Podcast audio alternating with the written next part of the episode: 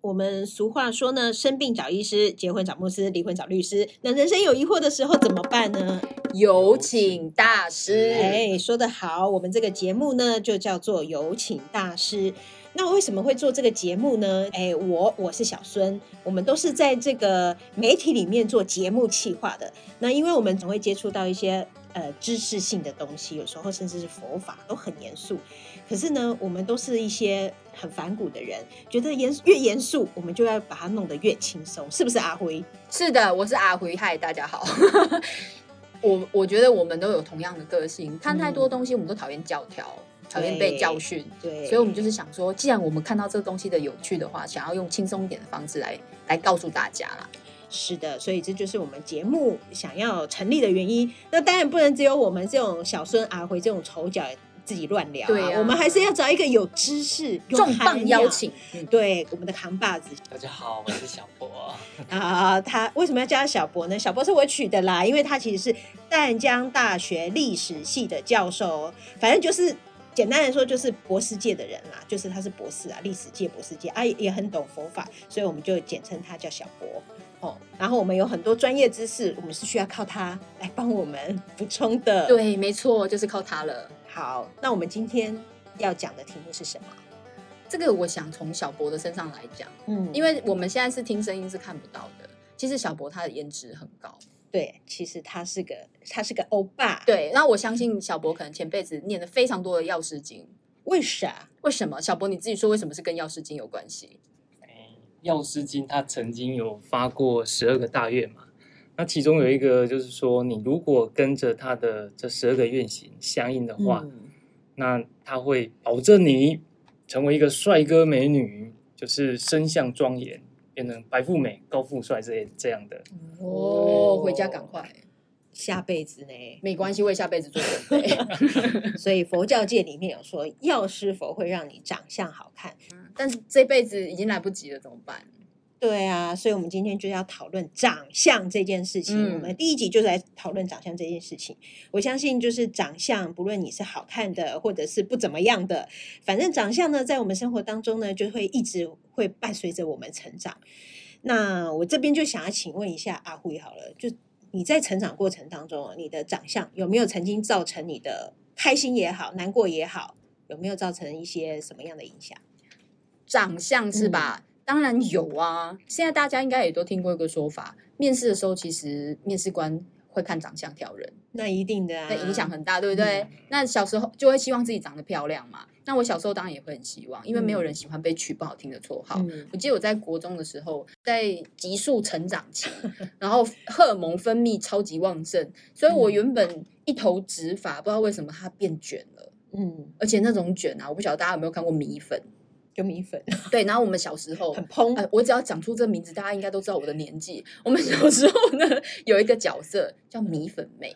他那个头发蓬到就是与肩同齐，你知道吗？然后我那时候呢还要剪，我们国中是要剪很短发的，就是二七二，对，要剪到七二，所以那时候一剪完蛋了，整整头整个只看到头发都没有看到人，也没有看到脸，然后这样进去当然会引起侧目。然后当当时的环境是，其实男生女生都还在青春那种很青涩的时候，其实会用攻击的方式来想要跟这个人亲近，我就被取了一个绰号，嗯，那个绰号就叫。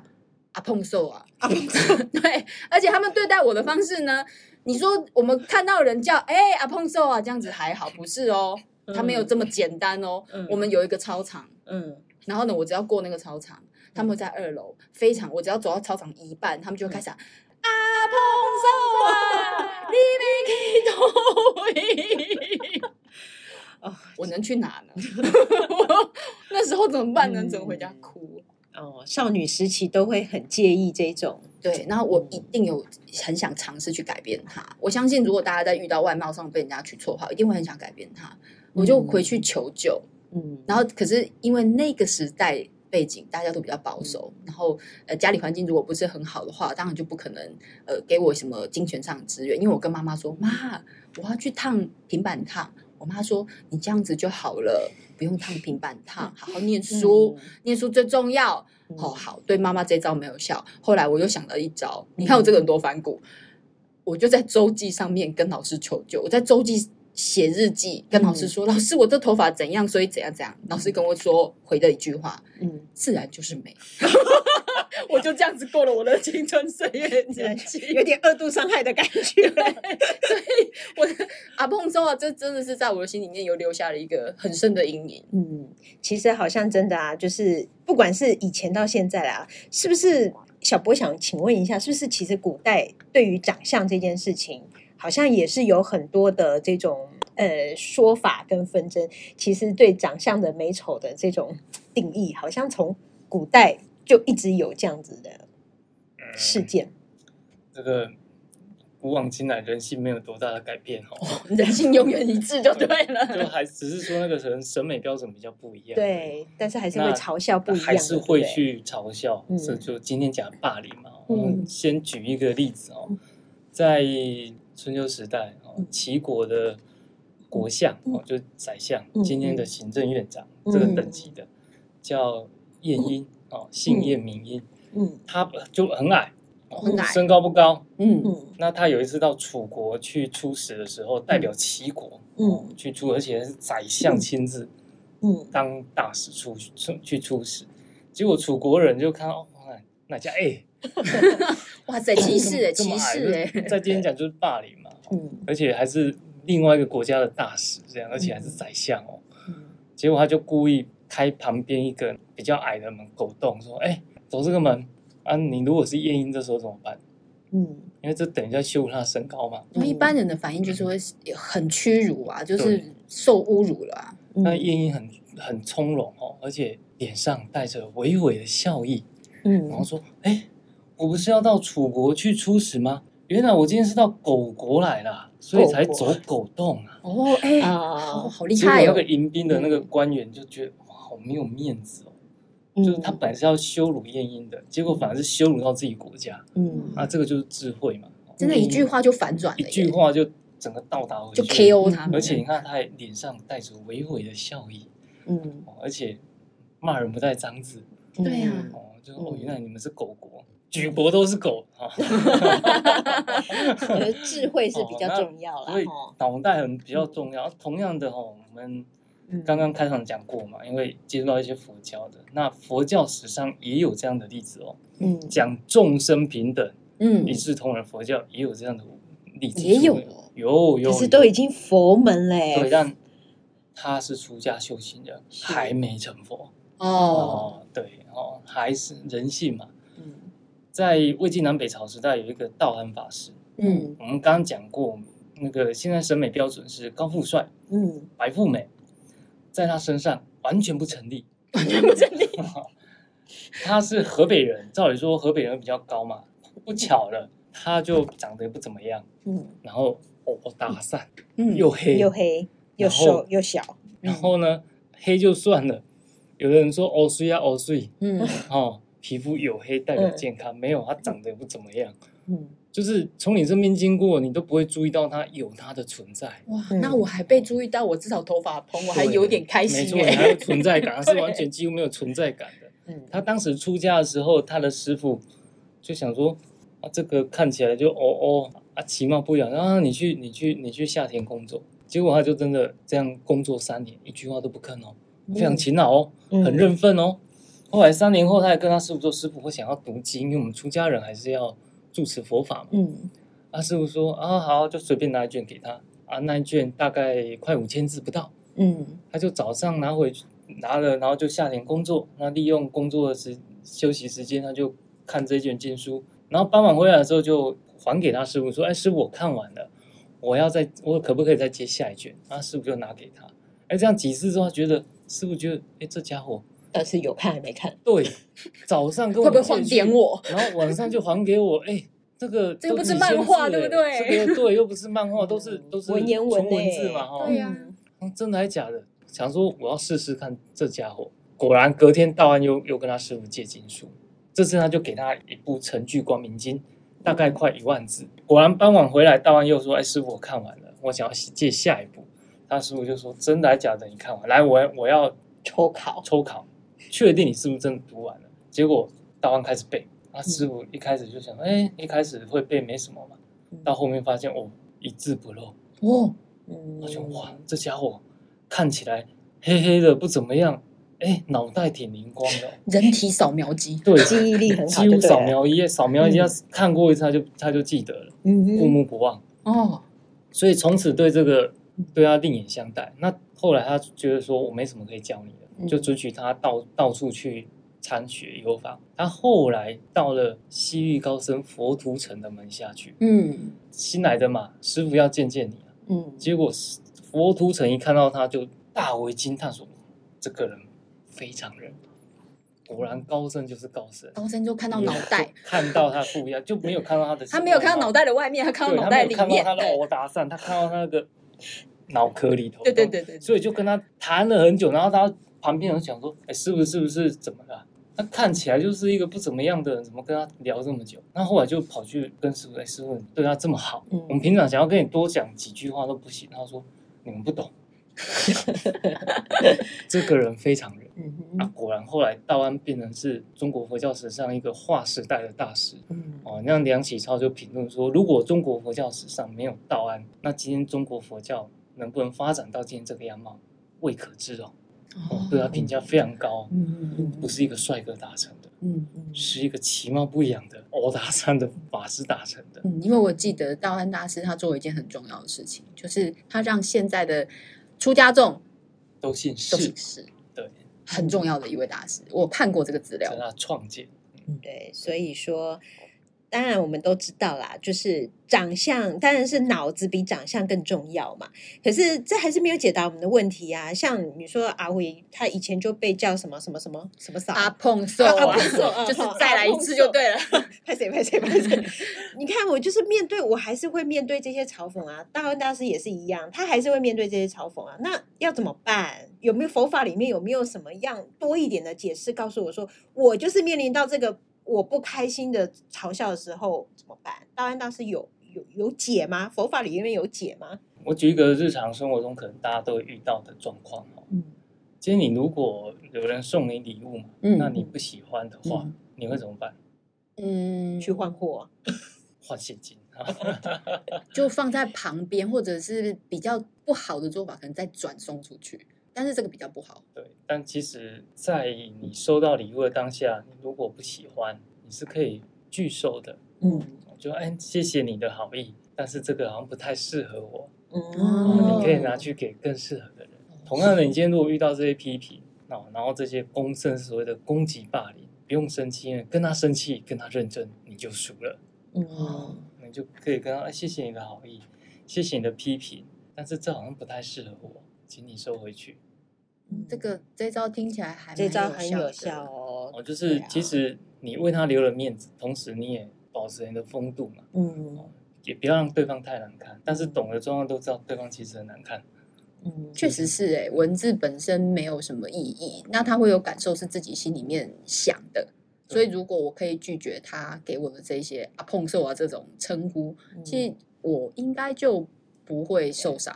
就是两个层面嘛。如果说你是比较敢于跟人家拒绝的，你可以直接跟他说说，嗯，你你给我取的这个绰号，我我不太想接受，哎，因为觉得我觉得我不是这样，我不是不适合我。另外一方面，如果你真的内羞害相，你不敢跟对方这样讲，你就在心里面跟自己说啊，我不接受这个啊，对啊，人都不要活在他人的嘴巴里。啊，这句话讲的真好。那是他的看法。小博，果然您是博士。小博，那是他的看法。对，那自己是不是最了解自己的？对，你自己自己知道我不是这样的人。这是个好方法，就是不要接受。你可以嘴巴上面跟对方说我不接受，你不敢讲的话，你也可以在心里面跟自己说我不要接受。好，那既然是这样子的话，可是。其实，可是社会就是很现实啊，就是长得好看，它就是有比较多的优势嘛。那所以也导致于说，现在嗯，很多年轻人会想要整形，因为他还是没有办法克服说。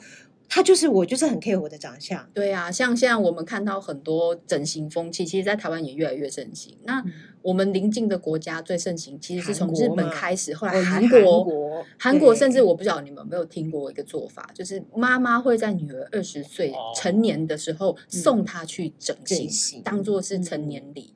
因为我会觉得这样子做的话，我们呃，我现在去回想啦，小小时候这样子被叫，我会很难过，其实就是真的很在意，呃，然后会变得没自信，就他的他的话语对我来讲才会造成伤害。那再去想说，如果我想要去改变我的外貌，确实有人会因为这样子而得到自信，嗯，确实是会。那个在心理学上其实会可以可以去解释这种现象，但是。这种东西靠外在去改变的东西呀，很容易会造成是一种上瘾跟依赖。如果我今天这个东西又坏了，嗯，那我是不是会又想要去修它？或者是我修了它之后，我是不是又看到另外一个不完美？所以很多整形人到最后会上瘾，就会一直整、微整、不停的整。但是人的长相就是天生自然嘛，然后我们的老化也是天生自然嘛。那为什么会去做这件事？我想反观他的内心，就是没有自信嘛，对自己。觉得自己不够好才会这样，所以大家思考一个问题，就是你以为你做了整形你会得到自信，其实你做了这件事情的时候，你的心里就是一直在否定你自己，你反而会变得越来越没自信。所以很多事情不是你单纯看到表面上面看到那个样子。那这边就要请教这个我们小博，依佛法的角度来看。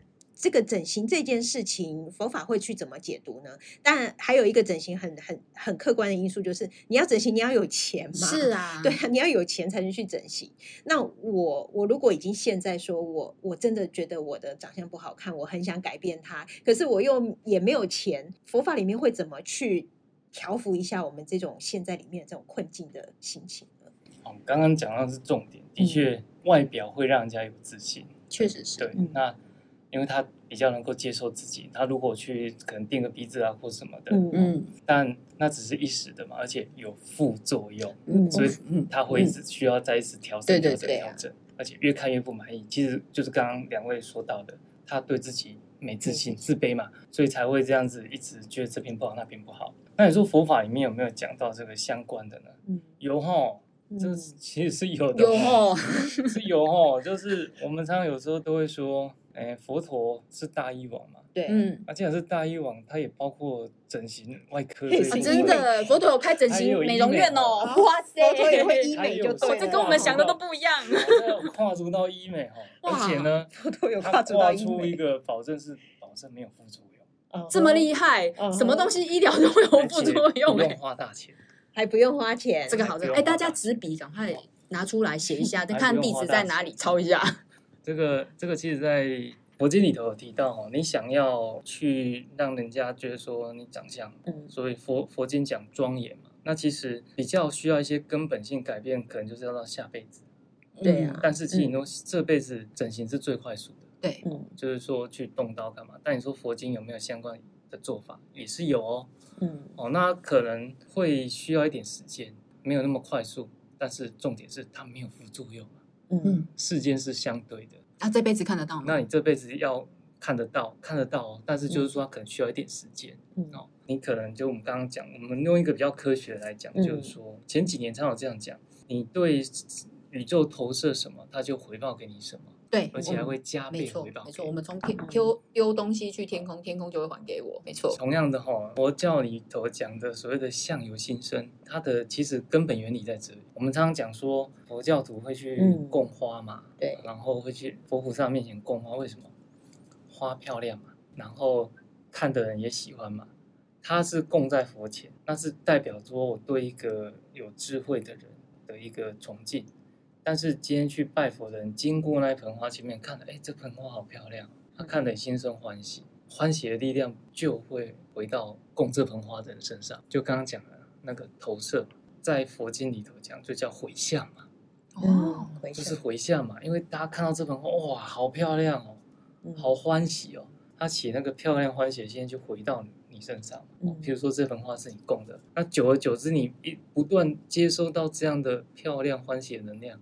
有人家看到你都觉得，哎，你好漂亮。那同样的，你今天还有佛经里头会讲到，你把道场打扫的干干净净的，经过的人觉得，哇，这边好干净哦，起欢喜心，很清净心。那同样的，回到这个作用力回到你身上。嗯，所以意思就是说，呃，不是我长得怎么样，而是我做的事情让人家开心了。是你的行为。所以我们常常会讲，会听到有时候一些什么。心灵鸡汤啊，励志语录会都都会讲说，能力好不如态度好。嗯哦，长相好不如人缘好。嗯，同原因也在此嘛，因为有一些我们我相信，我们放眼现在的一些公众人物，好，譬如说一些艺人，他完全完全就是靠很多说艺人是靠脸吃饭的。嗯，可是你可以看到有些艺人其实长得一般般。嗯，可为什么大家都很喜欢他？因为他的态度好，他的人缘好。嗯哼，举韩国的国民 MC 刘在熙先生，他就是这样。他其实长得也不怎么样，可是他都是很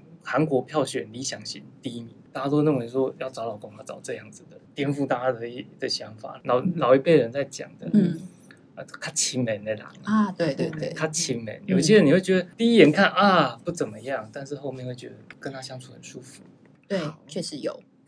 所以这就是讲到了两重点了，就是长相好不如人缘好。所以如果说你的长相我们实在没办法改变，你也没有钱没去整形去改做改变这件事情，也许你能改变的是你自己的个性，你让你自己的人缘好，让别人看到你自然欢喜，没有人会在意你长得怎么样。嗯，好，我们来总结一下今天我们聊的这个结语哦。第一个，如果说我们面对到人家。不喜欢的，对我们不喜欢的，嗯，嘲笑、嘲弄的话，要怎么做呢？阿辉，就是我们可以还给他，不要接受他就对了。啊，很重要啊，要记得哦，老师说的话要听好。那第二个，如果说我实在还是现在说我我很配合我的长相，然后我又没有能力去改变他，没有去整，没有钱去整形，去能力去改变他，那怎么办呢？小波，你可以从你的行为态度去改变嘛，你就对身边人多一些微笑。然后态度和善，最美的是笑容。对啦，就是给微笑，然后让自己和蔼可亲一点，让人家看到你就喜欢，喜欢跟你相处。好，这就是我们今天这个节目想要带给大家的一个小小的心得跟知识。大师开出来的药单就这两撇。